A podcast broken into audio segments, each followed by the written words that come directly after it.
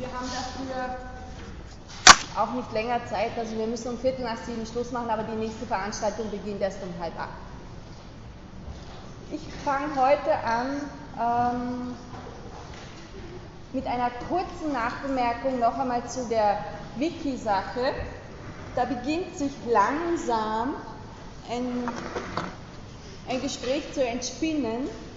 Diejenigen unter Ihnen, die mich gefragt haben, ob sie ein Thema darstellen können auf Basis einer Diskussion, die von hier mit Kolleginnen und Kollegen geführt wird im Wiki. Diejenigen darf ich noch einmal darauf hinweisen, dass wir die allgemeine Diskussion als Basis brauchen. Es, also es nutzt nichts, wenn wir dort jetzt fünf weitere Themen anbieten. Zunächst einmal geht es darum, dass überhaupt sich im schriftlichen Bereich so etwas wie ein, ein Wechselspiel einstellt. Bevor wir das haben, glaube ich, ist es nicht sinnvoll. Also ich würde vorschlagen, dass wir frühestens in zwei Wochen, wenn bis dahin der äh, Schreibfluss etwas stärker geworden ist, dass wir dann mit einzelnen Themen zusätzlich beginnen können. Das ist die Vorbemerkung zum Wiki. Dann die Vorbemerkung noch, die zweite zur Veranstaltung in einer Woche. Die findet nicht hier statt, sondern ist eine reine Online-Veranstaltung. Sie finden die Unterlagen im Wiki und können vielleicht gerade, weil ich dann nicht gesprochen habe, leichter sich da auch noch wieder austauschen drüber, über das, was Sie dort vorfinden werden, beziehungsweise stehe ich im in der Diskussion dann durchaus auch schriftlich zur Verfügung. Ich beginne heute mit einem kurzen, ganz kurzen Rückblick auf die Veranstaltung vom letzten Mal. Äh, und werde dann hauptsächlich den Text Das Unbewusste von Freud, die Grundzüge, die mir für uns hier wichtig erscheinen, darstellen und hoffe, dass ich bis zu einem kurzen Film komme, äh, mit dem ich Ihnen etwas über, über das Träumen, aber auch über den Körper in der Psychoanalyse näher bringen möchte. Zum letzten Mal.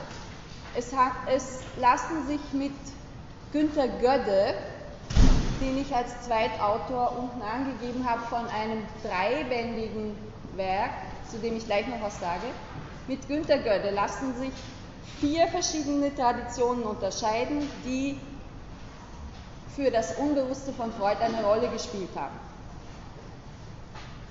Eine kognitive Tradition, eine romantische, die in das Vitale, in die Lebenskraft hineinreicht, eine, die sich am triebhaften und irrationalen Willen orientiert und eine vierte, die man so schon als eine Mischung von einigen früheren Traditionen auffassen kann, die metaphysische von, von Hartmann. Die Publikation von Buchholz und Gödde, das sind drei Bände über das Unbewusste. Das Unbewusste in äh, anderen Diskursen. Also der erste Band ist der, den ich Ihnen angegeben habe, Macht und Dynamik des Unbewussten. Da finden Sie diese philosophischen Vorläufer in einzelnen Kapiteln dargestellt. Also wenn Sie sich jetzt für Leibniz, Kant, Herbart, Schopenhauer oder wen auch immer im Zusammenhang mit dem Unbewussten genauer informieren wollen, dann ist dieser Band auf jeden Fall eine gute Idee. Die, der zweite Band, da geht es um das, die Psychoanalyse in anderen, also nicht psychoanalytischen Diskursen und der dritte Band beschäftigt sich mit dem Unbewussten in der Praxis der Psychoanalyse. Ich habe Ihnen also das letzte Mal versucht, so assoziativ, punktförmig einen Eindruck zu vermitteln, wo das Unbewusste aufgetaucht ist in verschiedenen philosophischen, auch psychologischen Diskursen vor Freud. Und habe auch versucht anzudeuten, Widersprüche, die sich da schon daraus ergeben, aus den verschiedenen Traditionen, die Freud aufnimmt. Also eine kognitive Tradition, die das Unbewusste, könnte man sagen, als eine spezielle Form des Bewusstseins, mit sehr vielen Eigenschaften des Bewusstseins zu fassen sucht, als einen, eine spezielle Form, ein spezieller Ort von Gedanken, Vorstellungen, Erinnerungen. Dagegen ist die Lebenskraft, die folgt einem Konzept von Christoph Wilhelm Hufeland von Anfang des 19. Jahrhunderts.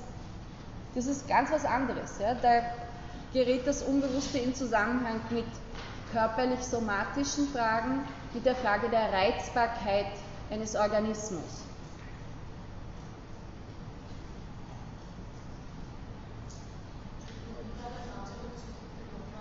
Hufeland, Georg Christoph Hufeland. Nein, nicht Christoph Wilhelm, nicht Georg Christoph. Christoph Wilhelm Hufeland.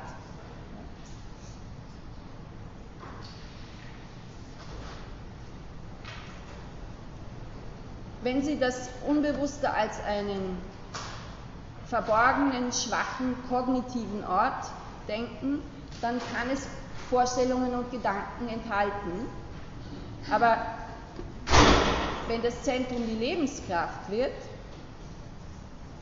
dann geht es irgendwie schwieriger mit Gedanken und Vorstellungen. Und auch ein triebhaft gedachtes Unbewusstes, jetzt im Anschluss an, an Nietzsche Schopenhauer, da steht es mit den Produktionen des Bewusstseins, also mit Ideen, Vorstellungen oder Gedanken, nicht so leicht. Also da kommt man nicht so leicht zurecht, sich das dann vorzustellen. Indem Freud von Hartmann, also an diese metaphysische Tradition anschließt, macht er sein Unbewusstes auch zu einem Mix. Und das wird uns heute in dem Text, in dem er das Unbewusste darstellt, auch auffallen. Wobei Freud methodisch das so rechtfertigt, dass er sagt, in der Praxis der Psychoanalyse sehen wir die verschiedensten Phänomene, die wir nur erklären können, wenn wir auf so unterschiedliche Traditionen zurückgreifen, wobei Freud nicht sagt, dass er sich auf diese und jene Tradition explizit bezieht, was seinen Begriff des Unbewussten betrifft. Das ist schon eine sekundäre Bearbeitung der Rezeption.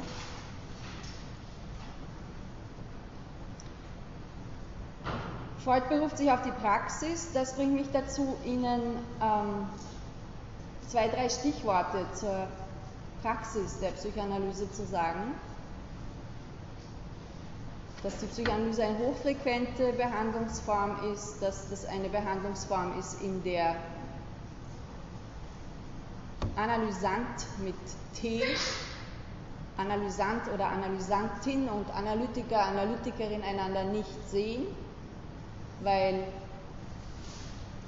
die Analysantin oder der Analysant liegt, abgewendet von dem Analytiker oder der Analytikerin und dass es nur eine einzige Regel gibt, nämlich die Regel, sagen Sie alles, was Ihnen einfällt, egal ob Sie es für peinlich, unangenehm oder aus sonst einem Grund unangebracht halten, es jetzt zu äußern.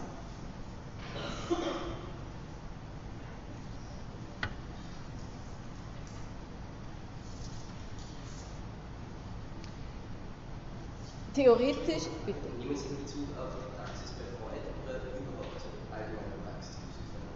Dieses, was ich Ihnen jetzt gesagt habe, lässt sich in der Allgemeinheit, wie ich es gesagt habe, für alle psychoanalytischen, für alle Psychoanalysen so sagen. Ja? Hochfrequent habe ich jetzt auch nicht weiter spezifiziert, meint viermal in der Woche, äh, wobei da fängt es dann an unterschiedlich zu werden. In Frankreich meint es nur dreimal in der Woche. Das Nichtsehen ist für Psychoanalysen typisch. Ja? Das ist für Freud auch ganz wichtig.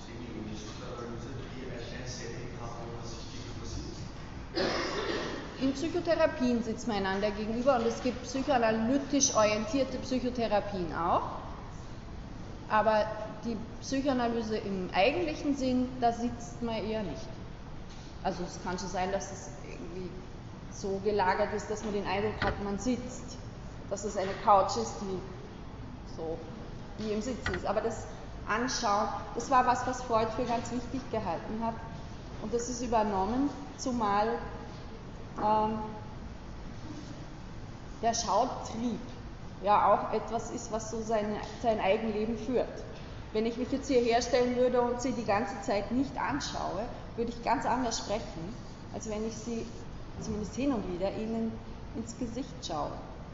Und wenn Sie mich nur hören würden, wenn Sie die Aufnahmen, die es übrigens zugänglich im Netz gibt, wenn Sie nur die Aufnahmen hören, ist es eine andere Erfahrung, auch eine andere Befriedigungserfahrung, als wenn man schaut. Und ein, ein wichtiges Moment ist, dass die, die nicht, befriedigt, der nicht befriedigte Wunsch, eine Bewegung herzustellen in der Lage ist, mit der man was machen kann. Und dazu ist das, wird das Sehen ausgeschaltet.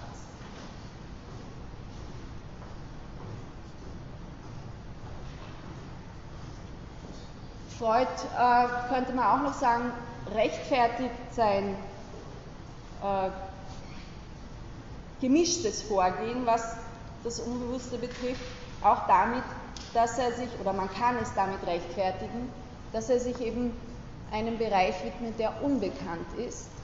Und wenn etwas unbekannt ist, können wir nicht wissen, ob es jetzt Vorstellungen sind oder Kräfte oder Triebe, Ideen. Also es ist auch eine, eine gewisse Offenheit dem gegenüber, was man finden möchte, aber wo man nicht allzu viel Vorgaben machen möchte, um wirklich möglichst viel zu finden. Freuds Text über das Unbewusste, ja.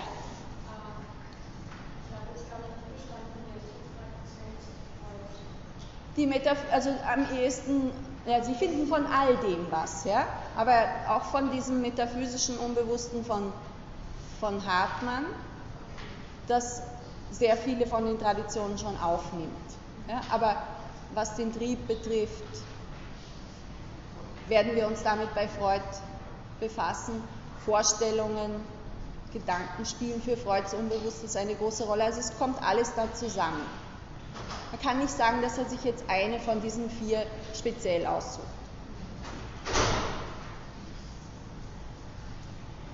Der Text über das Unbewusste gliedert sich in, in sieben Abschnitte.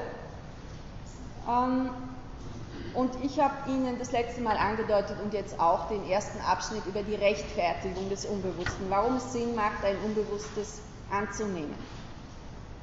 Darauf folgt ein zweiter Abschnitt über die Vieldeutigkeit des Unbewussten und den topischen Gesichtspunkt. Topisch, so wie ich das letzte Mal von Topik geredet habe, was man übersetzen kann mit örtlich. Also es geht darum, eine räumliche, eine im weitesten Sinne räumliche Ordnung von Bewusstem und Unbewussten sich vorzustellen. Die erste Topik, das war bewusst, vorbewusst, unbewusst. Und Freud betont jetzt in dem Text über das Unbewusste, dass diese Topik, diese örtliche Anordnung nicht so verstanden werden soll, dass es dabei um eine anatomische Ordnung geht. Also eine Zuordnung zu einzelnen Regionen im Gehirn oder im Kopf oder wo auch immer, das lehnt er ab, wobei er, wenn Sie genau schauen, schreibt vorläufig und das Kursive ist von ihm. Das heißt, Freud hält es durchaus für möglich, dass sich eines Tages eine solche anatomische Zuordnung herstellen lassen könnte. Freud betont, dass sich die Psychoanalyse von einer reinen Bewusstseinsphilosophie dadurch unterscheidet, dass für die Psychoanalyse die Inhalte des Seelischen nicht ein für allemal gegeben sind, sondern dass es beschreibbare Veränderungsvorgänge gibt, die verständlich werden lassen, wann etwas bewusst und wann etwas unbewusst ist. Und wenn Sie sich erinnern, wir hatten diesen Aspekt der Veränderung, den hatten wir das letzte Mal unter dem Titel dynamisch, das dynamische Unbewusste. Etwas kann zeitweise unbewusst sein und dann auch wieder nicht. Das heißt, Sie haben drei Modelle, mit denen Freud versucht, diese Vorgänge jetzt zu beschreiben, wobei dynamisch äh, etwas ist, was, was er nicht, dem er kein eigenes Modell zuordnet. Er nennt nur das dynamische Unbewusste dasjenige am Unbewussten, dass es einmal Unbewusstes gibt, was dann später nicht mehr unbewusst ist und umgekehrt. Das zweite Modell ist das topische Modell. Und das dritte nennt er das ökonomische. Ich habe Ihnen in Klammern Niederschrift und Zustandsänderung, Niederschrift zum topischen dazu geschrieben und Zustandsänderung zum ökonomischen. Das werde ich jetzt im Detail darstellen.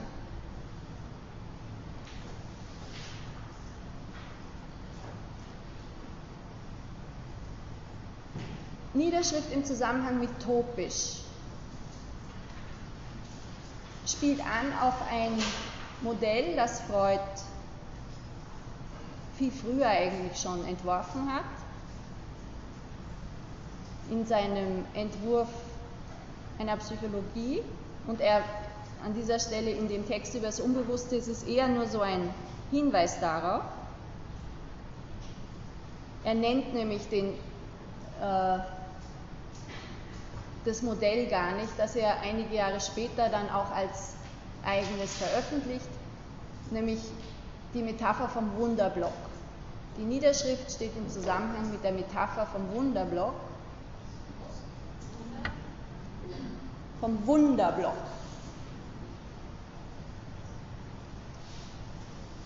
Dabei denkt Freud das Seelische als eine Schrift, die sich vermittelt durch mehrere Schichten auf einer Wachsfläche eindrückt.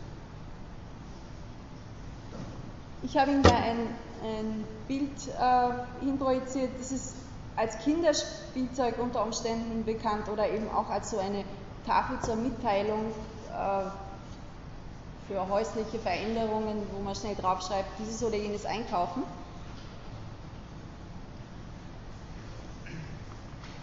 Und es funktioniert nach einem ähnlichen äh, Prinzip. In der, in der Notiz über den Wunderblock schreibt Freud, stellen Sie sich eine Wachstafel vor, über die ein durchsichtiges Blatt gelegt ist, das die gesamte Wachstafel bedeckt. Und dieses Blatt, das drüber liegt, besteht aus zwei Schichten, aus einer oberflächlichen Zelluloidschicht durchsichtig, einer dünnen Schicht aus einem Kunststoffmaterial also, und darunter aus einer Schicht aus Wachs, die auch durchscheinend ist. Die Wachsschicht des Blattes berührt die Wachsmasse auf der Platte. Zwei Wachsflächen, die einander berühren. Und wenn Sie jetzt mit einem stiftartigen Gegenstand Freud schreibt mit einem Stilus, auf die Zelluloidplatte drücken, dann verbinden sich diese beiden Wachsschichten an der Stelle, wo sie drauf drücken, wo sie ein, eine Vertiefung über die Zelluloidschicht in, in das Wachs hineindrücken. Und damit entsteht an der Stelle, wo sie diese Spur hineindrücken, ein dunklerer Bereich.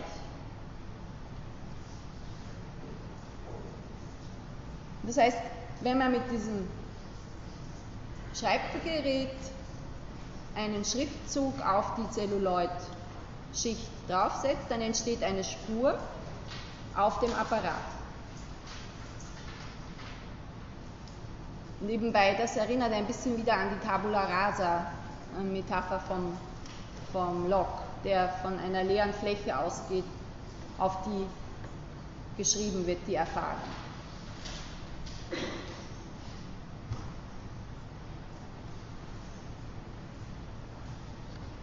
Wobei es jetzt nicht nur so ist, dass man sich mit der Wunderblock-Metapher vorstellen kann, dass da eine aktuelle Erfahrung eingetragen wird,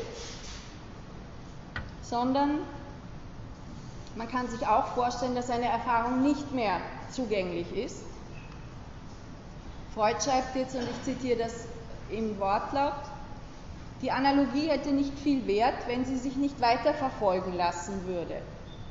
Hebt man das ganze Deckblatt, Celluloid und Wachspapier von der Wachstafel ab, so verschwindet die Schrift und stellt sich, wie erwähnt, auch später nicht wieder her. Die Oberfläche des Wunderblocks ist schriftfrei und von neuem aufnahmsfähig. Es ist aber leicht festzustellen, dass die Dauerspur des Geschriebenen auf der Wachstafel selbst erhalten bleibt und bei geeigneter Belichtung auch lesbar ist. Der Block liefert also nicht nur eine immer von neuem verwendbare Aufnahmsfläche wie die Schiefertafel, sondern auch Dauerspuren der Aufschreibung wie der gewöhnliche Papierblock. Er löst das Problem, die beiden Leistungen zu vereinigen, indem er sie auf zwei gesonderte, miteinander verbundene Bestandteile, und man könnte auch sagen Systeme, verteilt.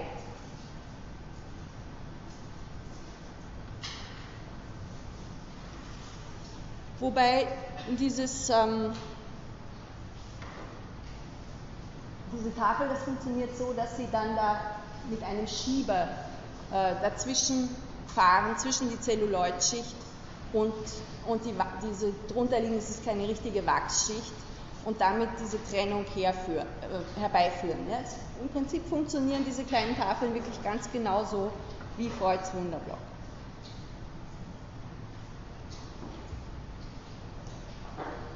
Wobei Freud ist ein, ein ewig unruhiger Denker. Es wäre sehr verwunderlich, wenn er sich mit dem Modell jetzt zufrieden geben würde. Er schiebt sofort das nächste nach und er sagt, äh, man müsste es so anschaulich das auch ist, muss man sich doch überlegen, ob das Modell der Zustandsänderung, einer Zustandsänderung zwischen Bewusstem und Unbewusstem, ob das nicht doch wahrscheinlicher ist. Weil er ja vorher gesagt hat, anatomisch ist das Topische nicht zu verstehen. Wo wäre dieser Ort, wo wir uns diese mechanische äh, Löschung der, der Spuren vorstellen sollen? Also er hält es mit der Zustandsänderung für wahrscheinlicher. Nur sagt er, es ist viel schwieriger sich vorzustellen und lässt im Moment dann offen, wie er weiter wie er das weiter behandeln wird. Es kommt allerdings der größere Teil des Textes dann auf die Zustandsänderung zurück. Zuerst aber noch im dritten Abschnitt des Textes, der den Titel Unbewusste Gefühle trägt, fragt Freud, was es denn jetzt ist, was unbewusst wird. Es, ist, es gilt ihm gesichert, dass es unbewusste Vorstellungen gibt. Aber wie ist das mit Trieben, mit Gefühlen, mit Empfindungen? Kann ein Trieb unbewusst sein und können wir uns unbewusste Gefühle vorstellen? Was den Trieb betrifft, ist Freud eindeutig. Hier, hier ist er eindeutig.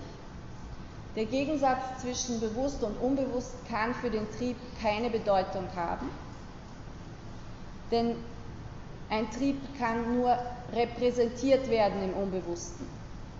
Der Trieb bleibt auf der somatischen Seite.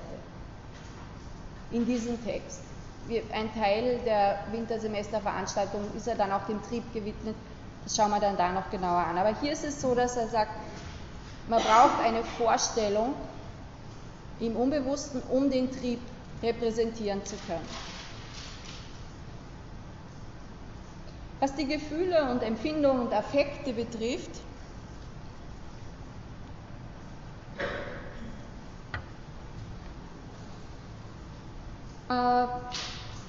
behandelt Freud es dann anders. Nicht umsonst, weil er sagt, aus der Praxis wiederum ist uns bekannt, dass Psychoanalytiker es immer wieder mit unbewusster Liebe, unbewusstem Hass, unbewusster Wut oder einem paradoxerweise als solches bezeichnetes unbewusstes Schuldbewusstsein zu tun haben. Auch unbewusste Angst kommt vor.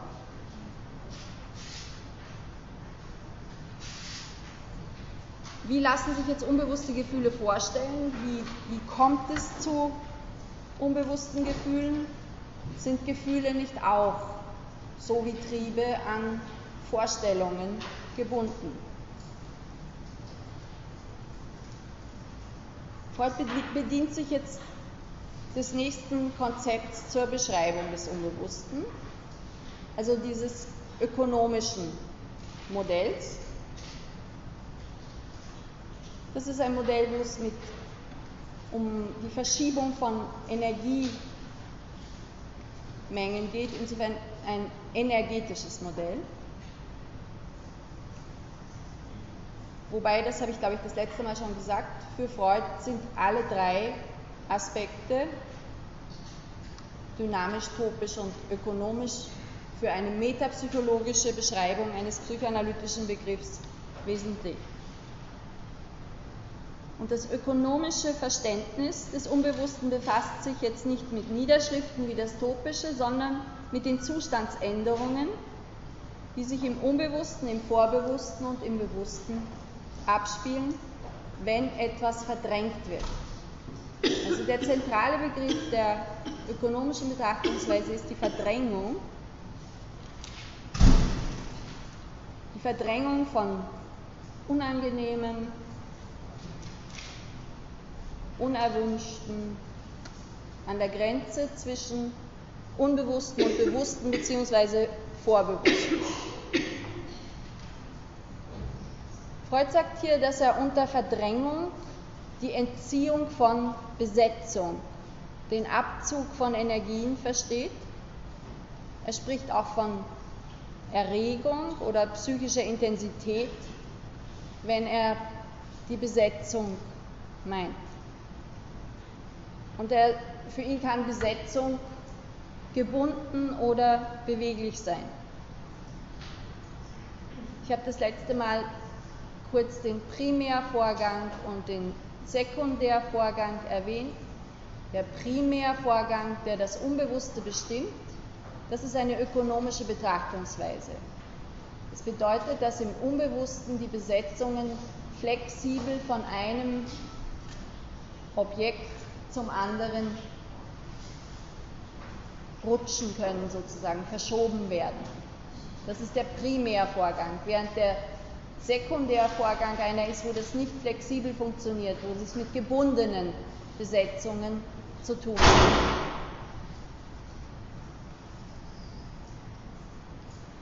Und auch die Qualität kann man bei den Besetzungen noch unterscheiden. Die Qualität kann libidinös sein, oder destruktiv, aggressiv, destruktiv oder auch neutral. Als Ziel der Verdrängung bezeichnet Freud im Text über das Unbewusste die Unterdrückung der Affektentwicklung. Und wenn diese Unterdrückung gelingt, dann bleibt der Affekt genauso unbewusst wie die Vorstellung. Aber es besteht ein wesentlicher Unterschied zwischen Affekt und Vorstellung.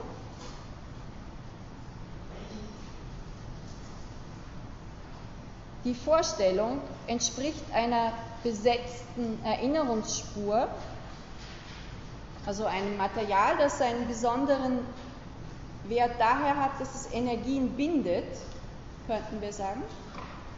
Während Freud unter dem Affekt hier das Freiwerden der Energie versteht.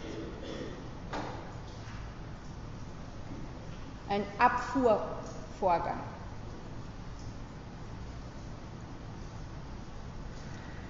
Anhand der Neurose oder der Neurosen ähm, stellt Freud jetzt dann dar, wie er sich das Verhältnis von Vorstellung und Affekt im Rahmen der Verdrängung zurechtlegt. Neurose ist jetzt auch wieder ein, ein, nächster Begriff, der ist zwar irgendwie so, dass, dass er zu unserem Alltagsvokabular durchaus dazugehört. Ähm, ich schiebe jetzt trotzdem eine Beschreibung kurz ein. Was, wie könnte man den Ausdruck Neurose übersetzen? Das wäre eine psychische Struktur,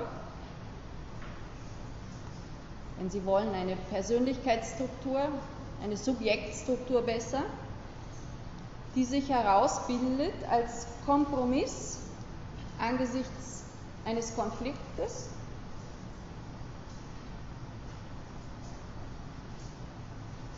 Oder wenn man es jetzt von der zweiten Topik her sagen, also angesichts eines Konfliktes mit einer zwischen Trieb und Forderung und einer bewussten Forderung. Und wenn man es von der zweiten Topik her sagen würde, ein Konflikt zwischen Wunsch und Abwehr. Zweite Topik, ich, es, über. Das Ich wehrt sich gegen den Wunsch mit Hilfe verschiedener Abwehrleistungen. Also man kann Neurose auch so definieren, dass man sagt, das ist das Ergebnis einer psychischen Entwicklung, eine Subjektposition, in der sich das Verhältnis, das wir haben, das die meisten von uns haben, gegenüber dem anderen, gegenüber einer anderen Person ausdrückt. Bitte. Ist es jetzt ein Konzept vorgegangen, dass es so quasi eine Gesamtenergie gibt oder war das eine variable Energie Eine Gesamtenergie.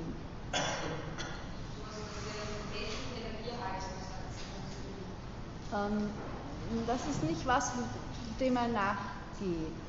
Ähm, also dass er sind energetische Besetzungen, die deren, deren er nicht in einem Gesamtrahmen betrachtet. Ja? Das nicht. Ich meine, es, es muss sich schon, es muss sich ausgehen, aber wir, wir kommen dann noch im Detail dazu. Ja?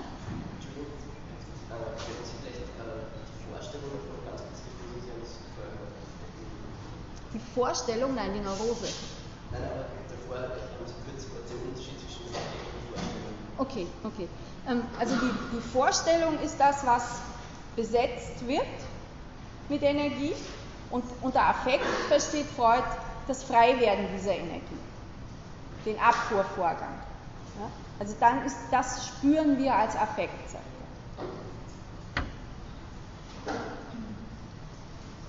er.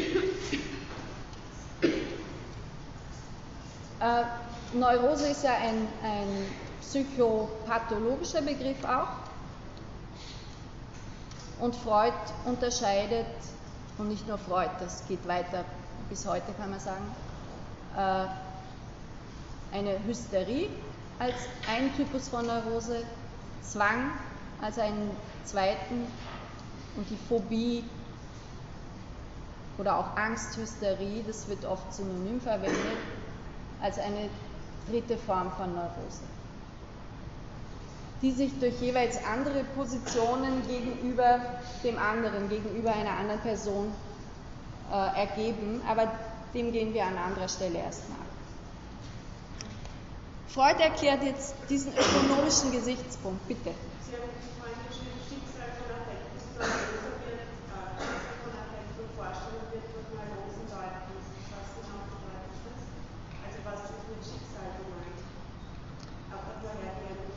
Genau, das sagt, Freud sagt das an dieser Stelle so. Ähm, in den, die, die ähm, die Art mit unerwünschten Vorstellungen umzugehen und die Affekte, die sich dabei ergeben, das läuft unterschiedlich bei Phobie, Hysterie, Zwang. Ja, das, ist, das sind sehr verschiedene Formen. Wenn Sie den Zwang nehmen, dann ist das eine Form, wo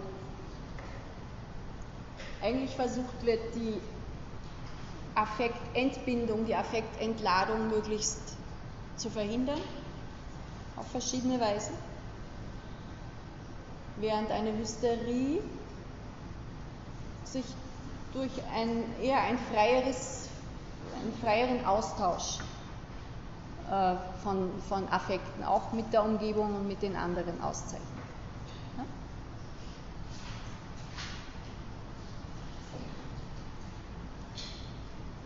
Also das, was ich Ihnen jetzt hier in drei Folien aufgezeichnet habe, ist das, was Freud sagt über die Phobie im Text über das Unbewusste, über das Schicksal des Affekts im Rahmen der Verdrängung einer unerwünschten Liebesregung, wie, wie, das, ein, wie das jemand durchführt, der phobisch reagiert. Im Zentrum steht eine Liebesregung, also ein, ein, eine Empfindung für ein Liebesobjekt.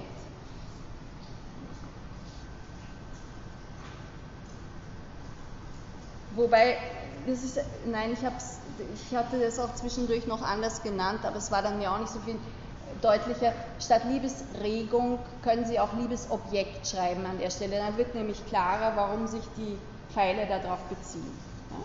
Also Sie haben ein Liebesobjekt, eine Vorstellung von einem Liebesobjekt, die nicht bewusst ist.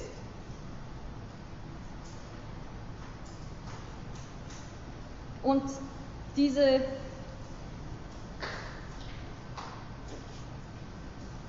dieses Objekt ist mit den kleinen Pfeilen energetisch besetzt und drängt danach, bewusst zu werden. Also sie übt einen gewissen Druck aus, bewusst zu werden.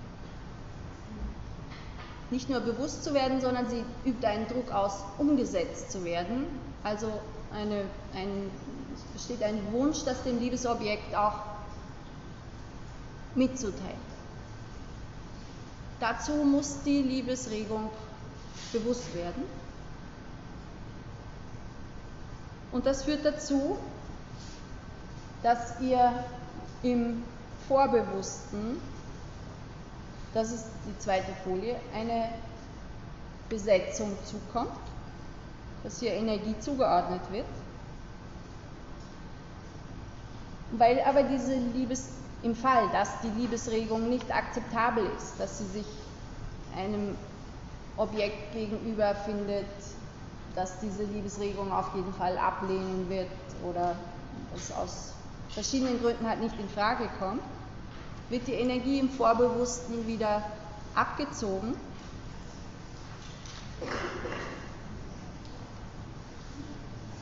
Das sind die nach links gehenden Pfeile im Vorbewussten. Das bedeutet, dass das Liebesobjekt, die Liebesregung wieder ins Unbewusste zurückfallen,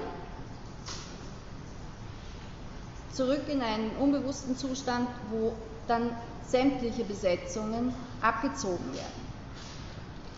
Und diese abgezogene Energie, die verwandelt sich laut Freud in Angst.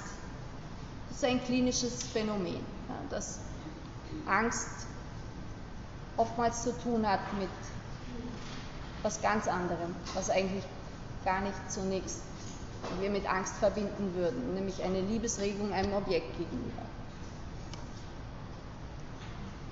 Die vorbewusste Besetzung, also die Energie im Vorbewussten, die sucht sich eine andere Vorstellung, eine sogenannte Ersatzvorstellung oder auch ein Ersatzobjekt. Und die hat jetzt für das Subjekt die Funktion, dass das Subjekt glaubt, es weiß, woher die Angst kommt.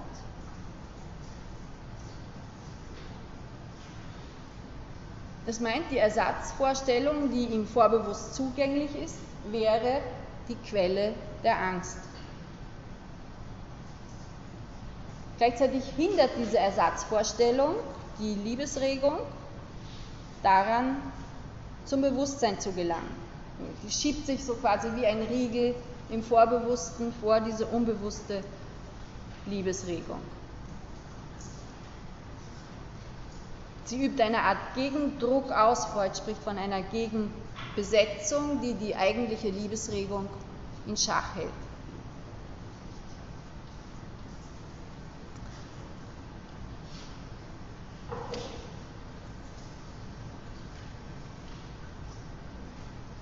Sie sehen in der, in der Fortsetzung jetzt dann auf dieser dritten Folie nur noch, wie die, die Intensität, Moment, die Intensität der Angst äh, von der irgendwie unklaren, eher frei flottierenden Angst gebunden wird an dieses phobische Objekt.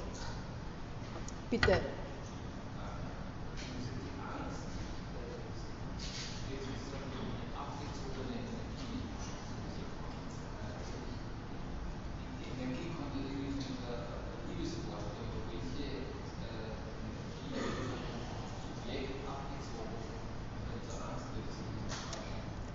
Energie, die zuerst ähm, sozusagen affektiv auf das Liebesobjekt richtet, wird von dem Liebesobjekt, muss von dem Liebesobjekt ablassen aufgrund eines äußeren, einer äußeren Unmöglichkeit. Also es geht immer um, um eine ab, ein abgewiesenes, einen abgewiesenen Liebeswunsch oder eine, eine Vorstellung von einer unverwirklichbaren Zuneigung.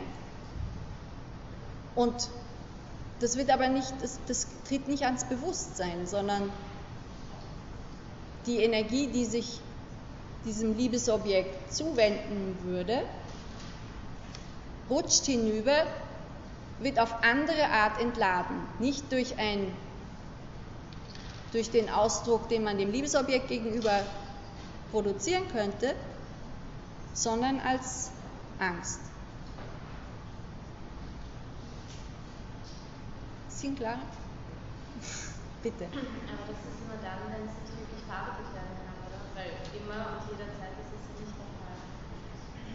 Das geht echt nur um Sachen, die man nicht weiß. Ja? Also es ist jetzt nicht in dem Moment, wo, wo sich jemand klar darüber ist, würde ich gern und darf ich nicht, ist es schon ganz was anderes. Also wenn ich jetzt zum Beispiel eine Nacktschneckenphobie habe, dann kann mir das jetzt zwar schon mal helfen, dass ich jetzt weiß, das hat vielleicht mit irgendwas zu tun, aber deswegen weiß ich noch nicht genau, was passiert ist und ich muss dann vielleicht erst wieder eine Lösung draufkommen oder auch nicht. Ich habe jetzt zuallererst nicht verstanden, wenn Sie was haben? Eine Nacktschneckenphobie. Eine Nacktschneckenphobie, ja, okay. Oder Spinnen. Genau. Ja. Ja? Ja, also dann hat man sozusagen der Hand, also das kann ich schon das nicht, aber ich weiß jetzt nicht, was das war, von wem oder was. Genau. Ich hoffe, dass es eben nie ins Vorbewusste oder Bewusstsein. Das ist das Modell, ja? Ja. ja? Das heißt, dass jedes Mal, wenn ich eine Angst vor etwas habe, oder muss es dann schon wirklich krankhaft äh, eine Angst sein? Dass ich dann eigentlich weiß, mit, mit dem Objekt eigentlich nicht wirklich was zu tun, sondern es steckt eigentlich was anderes drin. Ist es immer so? Es gibt sehr viele verschiedene Formen von Angst. Das muss man zuerst einmal sagen. Und phobische Angst, eine Nacktschneckenangst oder im Fall, also der Fall, an dem Freud die Phobie erklärt, ist der Fall des kleinen Hans. Der hat eine Pferdephobie. Äh, das ist ja dann eine ganz klar gerichtete Angst vor einem, einer bestimmten Situation, einem bestimmten Gegenstand. Wenn man von einer Angst überhaupt nicht weiß, woher sie kommt, ähm, würde ich jetzt nicht ausschließen, dass es, nicht, dass es da nicht einen Grund gibt. Im Gegenteil, es ist anzunehmen, dass es einen Grund gibt. Aber äh, wenn Ihre Frage jetzt dahin geht, Also bei diesem Hans hat es was mit dem Pferd zu tun. Es ist nicht irgendwas dahinter steckendes.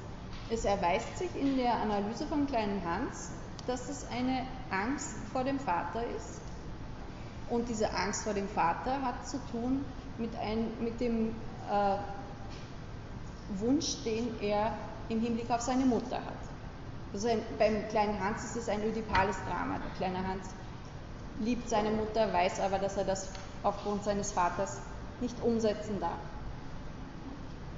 Das hat sich verschoben auf die Pferde. Ja. Und in dem Moment, wo das mit den Pferden, also wo, wo das mit dem kleinen Hans geklärt ist, verschwindet die Angst vor den Pferden.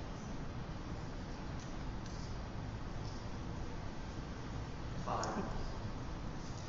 wenn so das Zusammenkommen von der Phobie sowas Individuelles ist, oder wie kann es dann sein, dass zum Beispiel Kinder oft bei Menschen Spinnen haben? Also haben die dann jetzt alle denselben Grund?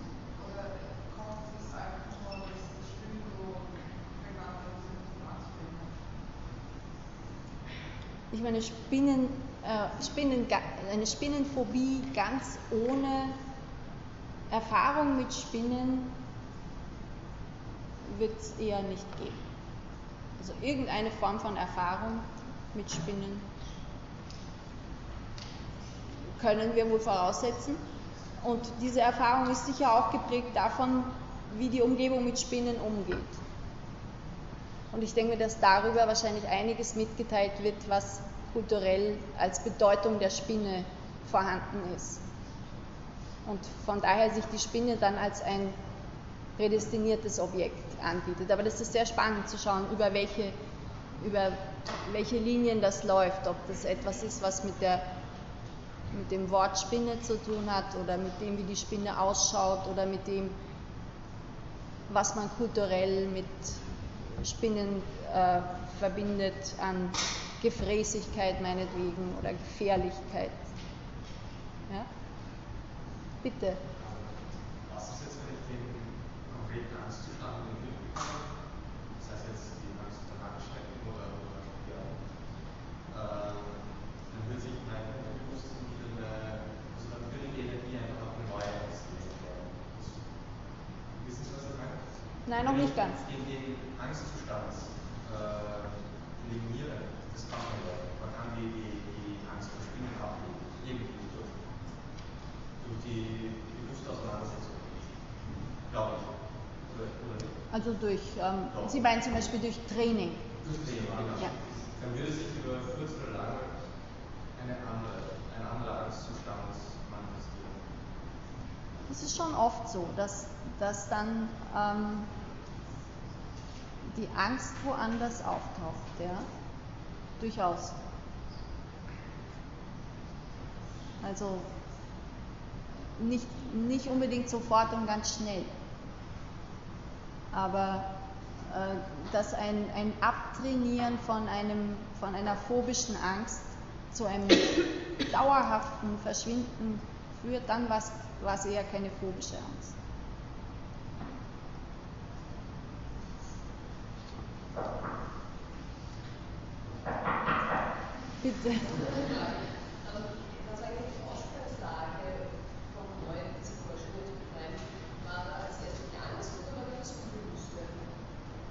das allererste waren die Hysterien. Die, das, waren, das war sozusagen die Patientengruppe, äh, von der man damals, vor der man damals die meiste Angst hatte im medizinischen System, weil man nicht wusste, was man mit denen machen soll. Und äh, Freud hat gemeinsam mit Breuer entdeckt, dass es hilft, mit Hysterikerinnen zu sprechen und dass sie dann die Symptome ablegen. Und aufgrund dieser, bitte? Aufgrund dieser, dieses für ihn selber erstaunlichen Phänomens hat er sich dann auf die, auf die Suche gemacht. Die Angst, ähm, das ist in, also in Briefen an Fließ oder so wird auch viel über Angst gesprochen. Ich könnte jetzt nicht sagen, ob das, das Unbewusste kommt dann da dazu, aber es ist nicht so, dass er sagt, er geht jetzt vom Unbewussten oder von der Angst aus. Angst ist halt ein, ein Begriff, der nicht typisch psychoanalytisch ist, während das Unbewusste schon zu sowas geworden ist. Aber hatte dann das viele Menschen, das viele Menschen oder mit anderen Leuten, die hysterisch waren, den Schüler, den Schüler aufzusuchen? Ja, der kleine Hans etwa, das war ein fünfjähriges Kind.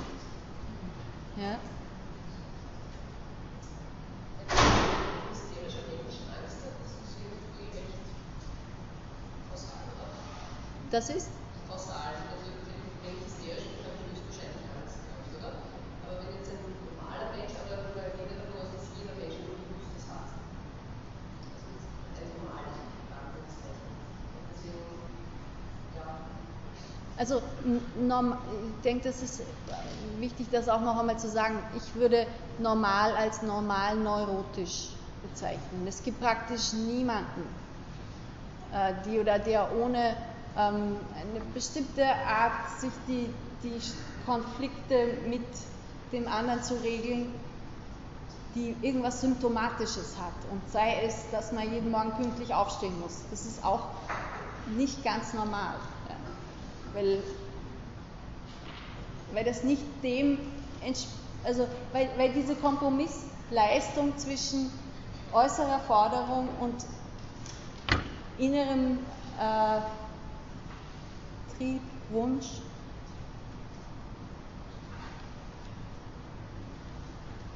praktisch immer als ein, eine schwierig zu lösende Aufgabe bleibt, an der wir auch immer wieder scheitern. Bitte. Ähm, wenn Sie sagen, dass sich Phobien verschieden können, hat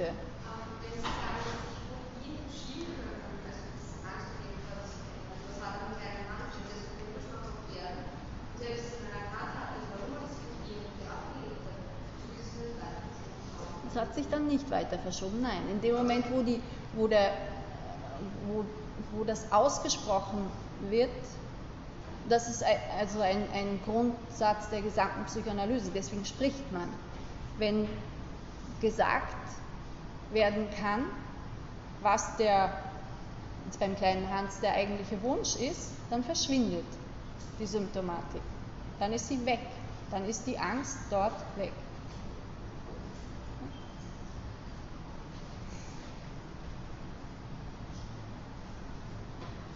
Gut, ich mache ein Stück weiter. Ähm, ich, fünf große Fallgeschichten, das wollte ich jetzt irgendwie auch noch so ähm, allgemein theoretisch erwähnen, abgesehen vom kleinen Hans, bei dem es um eine Phobie geht, gibt es bei Freud den Wolfsmann und den Rattenmann, wo es wesentlich um Zwangsphänomene geht. Dora als eine, die Geschichte einer Hysterie, Behandlung einer Hysterie und ähm, Schreber, also die Denkwürdigkeiten eines Nervenkranken. Da geht es um den äh, um die, um die Aufzeichnungen von einem Gerichtspräsidenten Schreber. Den hat Freud als einzigen von diesen Fällen nicht selber gesehen oder untersucht, sondern nur seine Schrift untersucht. Und das ist eine, wird als eine Psychose dargestellt. Gibt es auch viel Diskussion darüber, ob es wirklich eine Psychose war. Aber jedenfalls äh, die fünf großen Fallgeschichten behandeln Zwang, Hysterie, Phobie und eine Psychose bei Freud.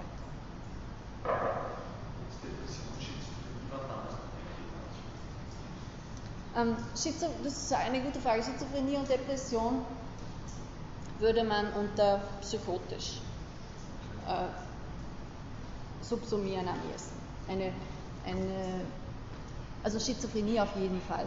Schizophrenie war auch zu Freud, die, der, der äh, Schreber, den bringt Freud in Zusammenhang mit der Diagnose, die die Vorläuferdiagnose von, von der Schizophrenie ist. Das ist die äh, Dementia praecox von Kraepelin. Bei einer äh, Depression, das habe ich jetzt zu schnell gesagt, es, gibt äh, die Möglichkeit, das zu den Psychosen zuzuordnen, aber das würde, also das wird auch im neurotischen Bereich finden Sie auch depressive Phänomene. Die Schwierigkeit ist, dass das einfach zwei völlig unterschiedliche Betrachtungsweisen sind. Es geht in dem Psychoanalytischen geht es darum, wie ein Subjekt sich im Verhältnis zu seinen ersten Bezugspersonen und zu allen späteren Bezugspersonen positioniert und wie, die, äh, wie das Leben und die Beziehungen mit den anderen bewältigt werden auf Basis dieser Beziehungsordnung. Das ist nicht die Ebene, auf der man Schizophrenie oder Depression beschreibt, weil das sind heutzutage reine Symptomkonstellationen. Da sagt man, jemand ist so viele Tage äh, arbeitsunfähig jetzt, oder jemand hört Stimmen oder äh, jemand ist interesselos. Da beschreibt man nur auf einer phänomenologischen Ebene, was man sieht, ohne dass man dabei eine Ursache oder einen Grund sucht.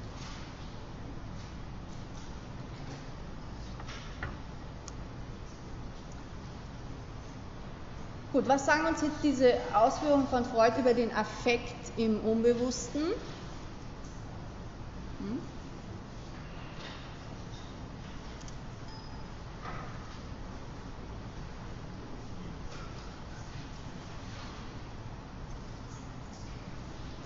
Der Affekt hat mehrere Möglichkeiten im Unbewussten. Er kann als Abfuhr der Besetzung bestehen bleiben.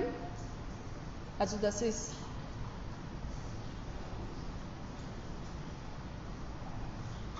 die gespürte äh, Freude. Er kann unterdrückt werden, das, wenn man es nicht spürt und dennoch davon bestimmt ist. Und er kann verwandelt werden in Angst. Freud bezeichnet die Angst einmal sowas als ein, eine Währung, in die jeder Affekt umgetauscht werden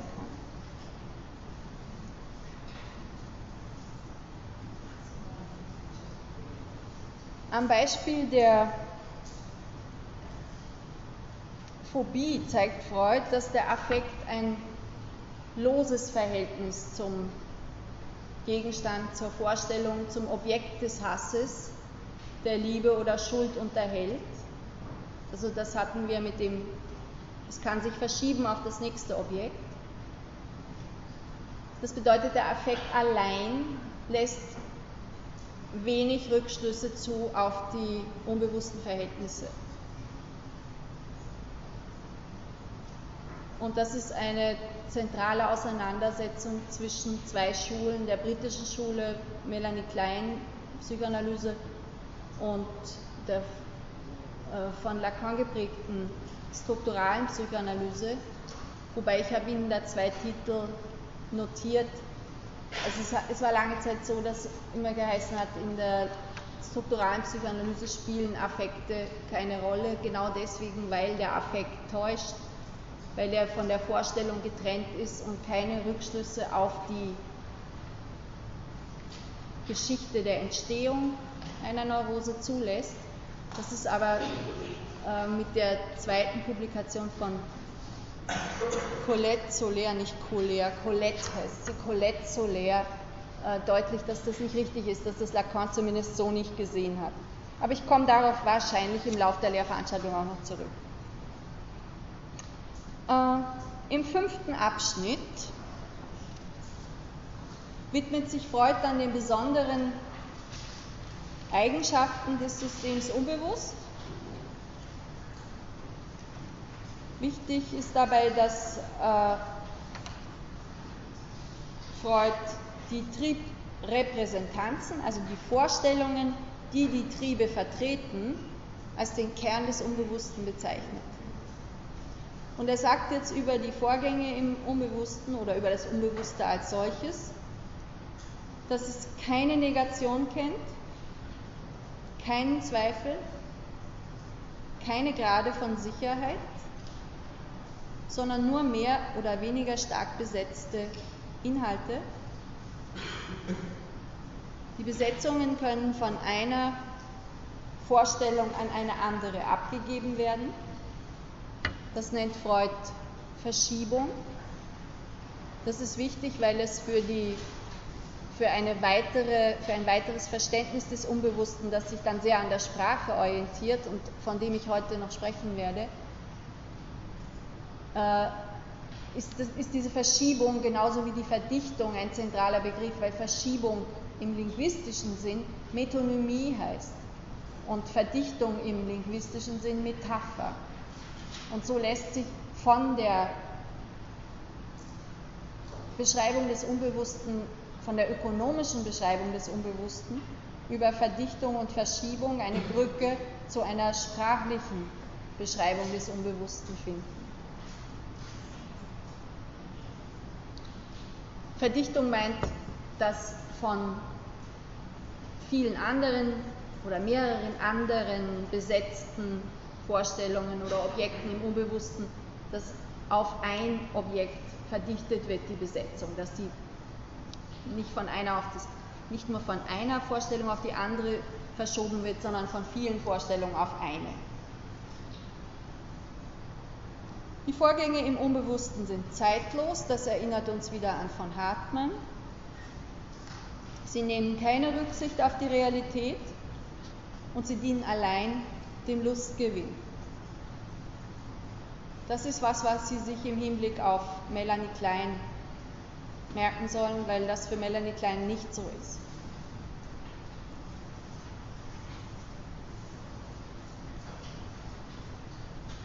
Die Vorgänge im Unbewussten sind insgesamt nur schwer zugänglich, sagt Freud, und können in Träumen und Neurosen, also in symptomatischen Bildungen erkannt werden, weil sie sonst von dem Vorbewussten völlig überlagert sind. Den äh, sechsten Abschnitt, der Verkehr der beiden Systeme, den lasse ich aus, der ist jetzt hier nicht so wesentlich, da geht es um die Rolle der Zensur.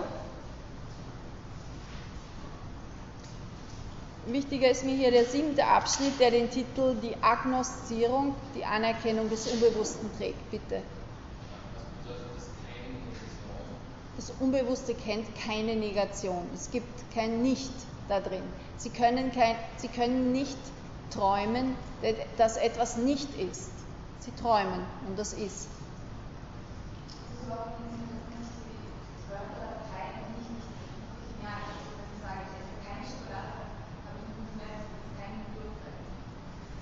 dass das Unbewusste sozusagen nicht in der Lage ist, nicht zu essen. Das muss man, das, das, das ist vielleicht eine gute Möglichkeit, sich das vorzustellen. Das ist ja etwas, was man sich bewusst sagt. Aber ich, es, es, trifft nicht wirklich hin. Es gibt ja anorektische Phänomene, wo, wo man sich das nicht bewusst sagt.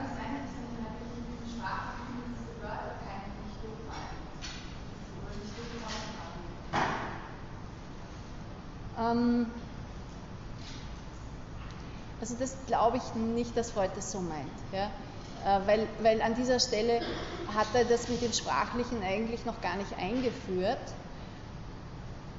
Äh,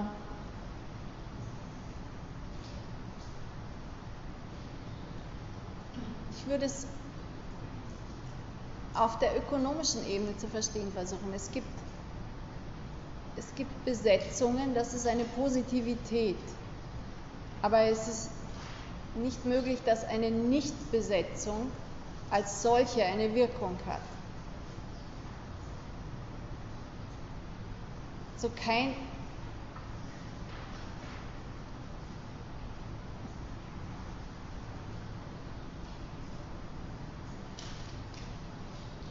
Ja, ich würde es mal so lassen, wobei Sie schon recht haben, dass das schwer, äh, dass das dass das ein, ein Punkt ist, dem, der, wo die Frage ist, wie belastungsfähig das ist. Ja? Ob äh, weil gerade das Beispiel vorher mit dem Entzug der Besetzung, da ist keine Besetzung mehr an dem Liebesobjekt. Allerdings, was, was wirksam wird, ist die Entladung der Besetzung. Das ist nicht das keine Besetzung. Die Negation selber wirkt nicht. Faktum ist, er sagt, im Unbewussten gibt es keine Negation. Wir könnten das ähm, im Detail diskutieren. Äh,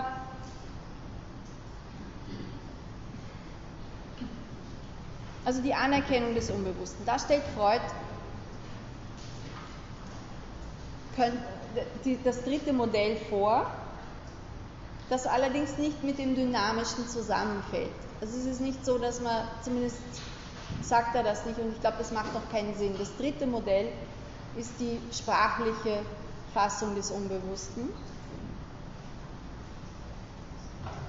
Und das erläutert Freud am Modell eine, einer Patientin, die er aus dem Text von Tausk entnimmt. Den Text habe ich Ihnen vor zwei Stunden zitiert, den finden Sie auch im Wiki. Viktor Tausk, die Entstehung des Beeinflussungsapparates in der Schizophrenie. Das heißt, das ist eine Patientin, die an einer Schizophrenie erkrankt ist.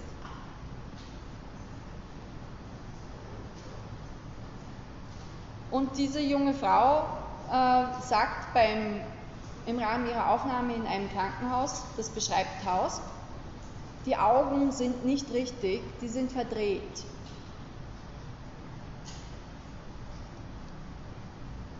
Er sieht jedes Mal anders aus, der Freund, sagt sie. Er hat ihr die Augen verdreht, jetzt hat sie verdrehte Augen, es sind nicht mehr ihre Augen, sie sieht die Welt jetzt mit anderen Augen. Das letzte, das war jetzt alles Zitat. Also da geht es jetzt plötzlich wieder um, um ein, ein Körperteil, das Auge. Alles dreht sich um dieses Auge, und zwar wirklich im ganz wörtlichen Sinn. Das, da dreht sich alles herum.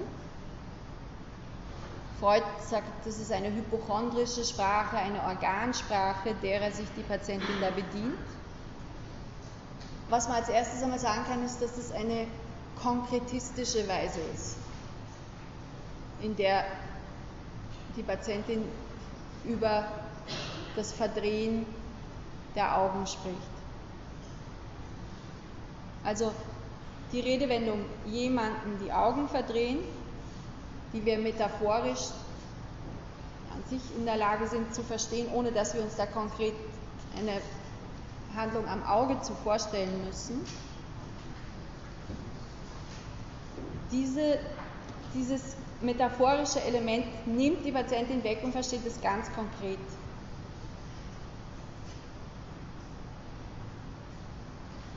So konkret, dass sie eine Gefahr für ihre eigenen Augen in dem Augenverdrehen des Freundes annimmt. Freud führt noch ein anderes Beispiel an. Äh, und zwar sagt die Patientin, sie müsse sich anders stellen. Und es zeigt sich dann, dass sich der Freund verstellt hat. Auch wieder verstellen, eine Bedeutung, die von einem Knopf verstellen bis hin sich verstellen eine Reihe von auch übertragenen Bedeutungen hat, die die Patientin nicht als übertragene, als metaphorische Bedeutung nehmen kann. Also sie muss sich anders stellen, weil sich jemand verstellt hat.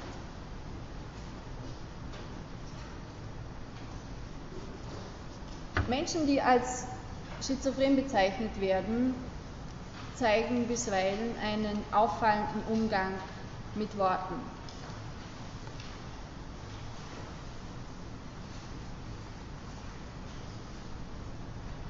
Und ich wollte Ihnen ja eigentlich jetzt einen kurzen Filmausschnitt zeigen, nur wenn ich das jetzt mache, ähm, doch, ich mache das, ich habe Ihnen das versprochen, wenn es klappt. Nein, ähm,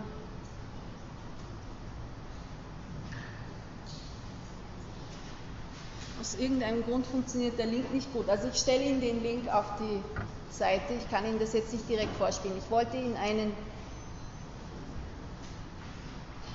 kurzen Film von, ist ein ganzer Film von Jan Zwankmeier vorspielen. Äh, indem sie mit einer Reihe von Körperteilen konfrontiert sind, auch mit Augen und mit ähm, Händen, Füßen, alles Mögliche, wo so diese konkretistische Zugangsweise auf Elemente des Körpers nochmal auf der, auf der optischen Ebene hereingekommen wäre. Äh, ich, wir, wir verschieben das insofern, ich stelle Ihnen den Link auf die Seite und auch das, was ich Ihnen dazu sagen wollte und gehe jetzt gleich weiter mit, dem, mit der Erklärung von Freud zu dem Beispiel mit der Patientin. Also Freud fällt das selber auf, was ich jetzt eben dargestellt habe, ist ein konkretistischer Umgang mit Worten. Und, sagt, und Freud sagt, dass sie verwendet Worte so wie im Traum. Auch im Traum werden Ausdrücke ganz konkret genommen. Das heißt, Freud sagt, bei der Patientin herrscht der Primärvorgang vor.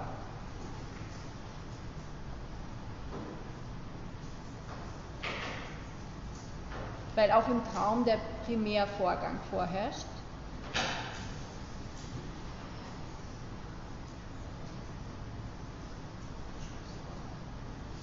Und das heißt, die Verstellung des Freundes, das verstellt, die Besetzung des Ausdrucks verstellt, wandert von, dem, von der Verstellung des Freundes auf das sich Verstellen der Patientin fluktuierend über. Und jetzt unterscheidet Freud hier zwei Teile an, dieser, an diesem Wort. An dem Wort Augen verdrehen, aber auch an dem Wort verstellen, nämlich eine Wortvorstellung und eine Sachvorstellung. Die Wortvorstellung des Ausdrucks Augen verdrehen ist das Wort, ja, das so wie man es hört. Augen verdrehen, der Klang. Und die Sachvorstellung dazu wäre jetzt beim Augenverdrehen äh, so wie wir es üblicherweise verwenden, der Vorgang, wo jemand jemanden anderen verliebt macht. Und zwar das, die Vorstellung davon. Also die Wortvorstellung ist das Wort Baum und die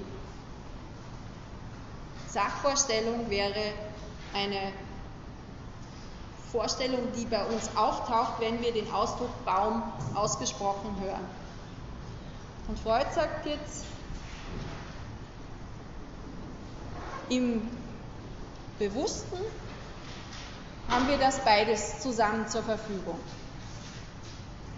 Im Unbewussten aber ist nicht, ist nicht das Gesamte, sondern nur ein Teil und zwar nur die Sachvorstellungen.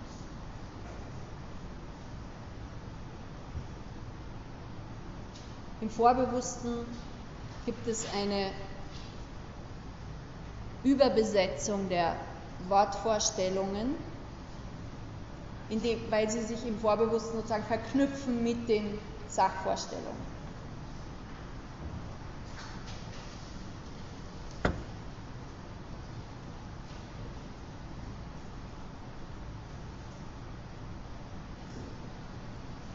Das ist ähm, eine Unterscheidung, die für die strukturale Psychoanalyse dann wesentlich ist. Von, dem, von der Wortvorstellung führt eine direkte Linie zum Signifikanten mit N, während die Sachvorstellung dem Signifikat entspricht.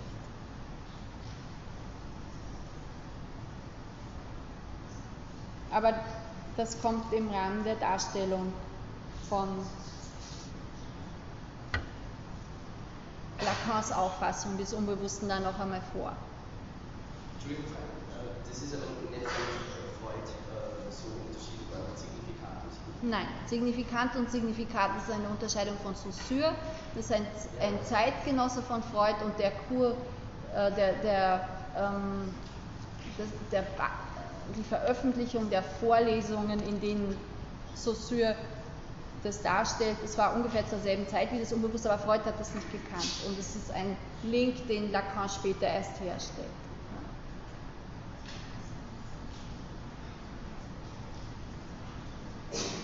Ich bringe Ihnen jetzt zum Schluss heute noch äh, einen kleinen Einblick in, in die nächste Schule der Psychoanalyse, wie die das Unbewusste behandelt, nämlich die Objektbeziehungstheorie. Melanie Klein hat sich in besonderer Weise einerseits an Freuds Überlegungen zum Unbewussten angelehnt, andererseits seine Konzepte originell oder manche sagen äußerst eigenwillig oder manche sagen sogar in verfälschender Weise umgeschrieben. Die deutsche Psychoanalytikerin Lilly Gast äh, von der ein, ein, Artikel über Melanie Klein in der schon erwähnten Publikation über das Unbewusste von Buchholz und Gölde drin ist. Lilly Gast äh, schreibt, dass äh, die frühe Psychoanalyse insofern für Frauen besonders attraktiv war, nämlich attraktiv war dort auch sowas wie eine intellektuelle Heimat zu finden, weil es die Laienanalyse gegeben hat. Man konnte oder man kann bis heute ohne akademische Ausbildung äh, Psychoanalytiker oder Psychoanalytikerin werden. Melanie Klein war jetzt nicht. Bitte? Das ist ja teuer. Es ist teuer. Und das hat aber jetzt mit akademischer Ausbildung ja. nicht direkt. Beschränkt ist sozusagen den Markt oder? Wobei das zu zu Freud-Zeiten sicher noch anders war, weil die, weil die Lehranalysen auch wesentlich kürzer waren und weil das Ganze einfach nicht so geregelt und administriert hat. Ähm,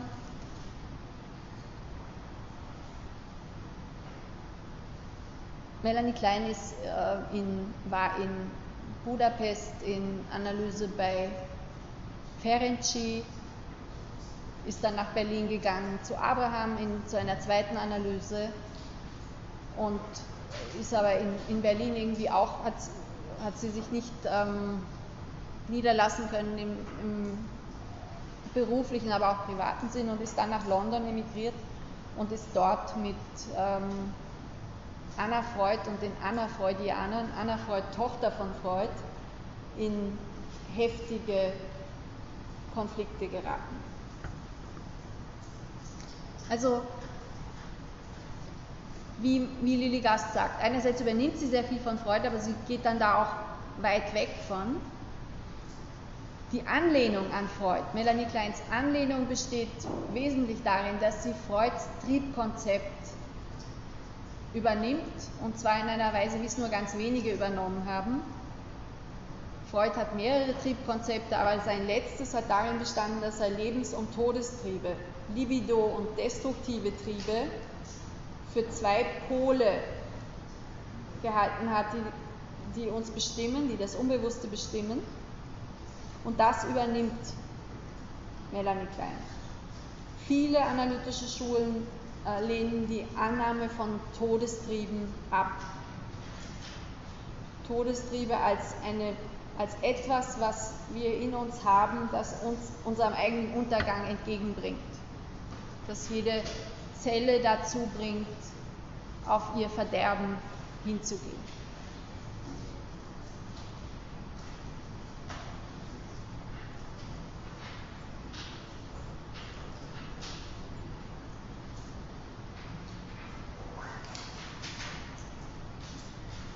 Also man könnte auch sagen, die Todestriebe stehen für ein Jenseits des Lustprinzips.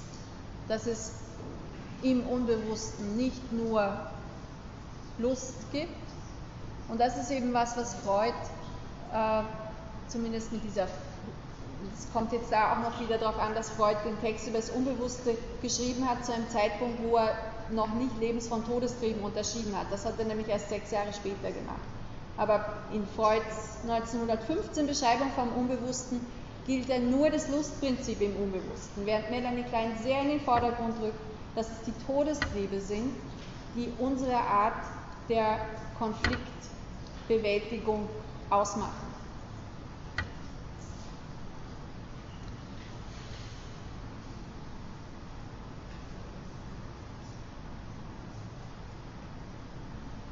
Wobei, und dieser, dieser Konflikt schlägt sich nieder auf alle Vorstellungen,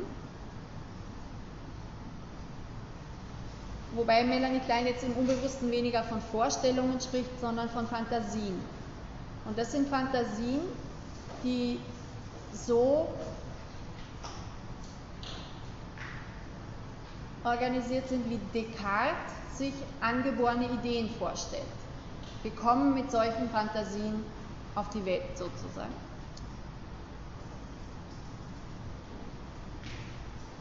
Die Fantasie verleiht dem Durcheinander von Affekten und Impulsen, denen wir von Beginn an ausgesetzt sind, eine für Klein von Anfang an bestehende Gestalt.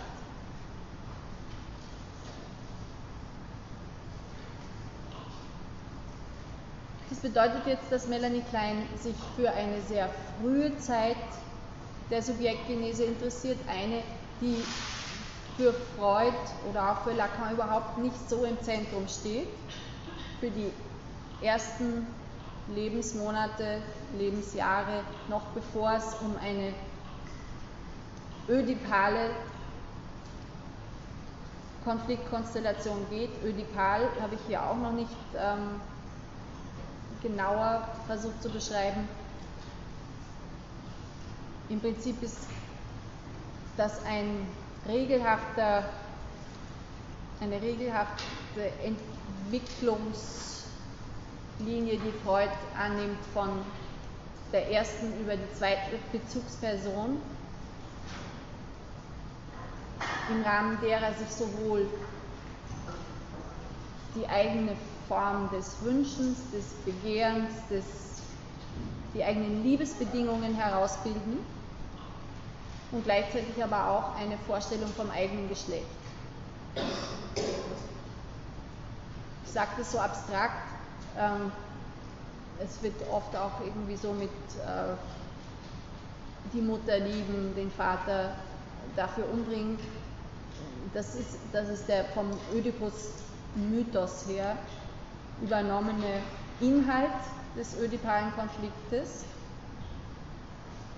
der aber ähm, gerade in Zeiten, in denen Geschlechtlichkeit äh, und Formen des Begehrens neu und ich glaube auch anders diskutiert werden, in der abstrakteren Form eher aufrechterhalten werden kann. In einer strukturaleren Betrachtungsweise, wo man jetzt nicht sagt, die Mutter, der Vater, das männliche, das weibliche Kind und damit eine bestimmte Art von selbstverständlicher Entwicklung voraussetzt, die so selbstverständlich heute sicherlich nicht mehr ist.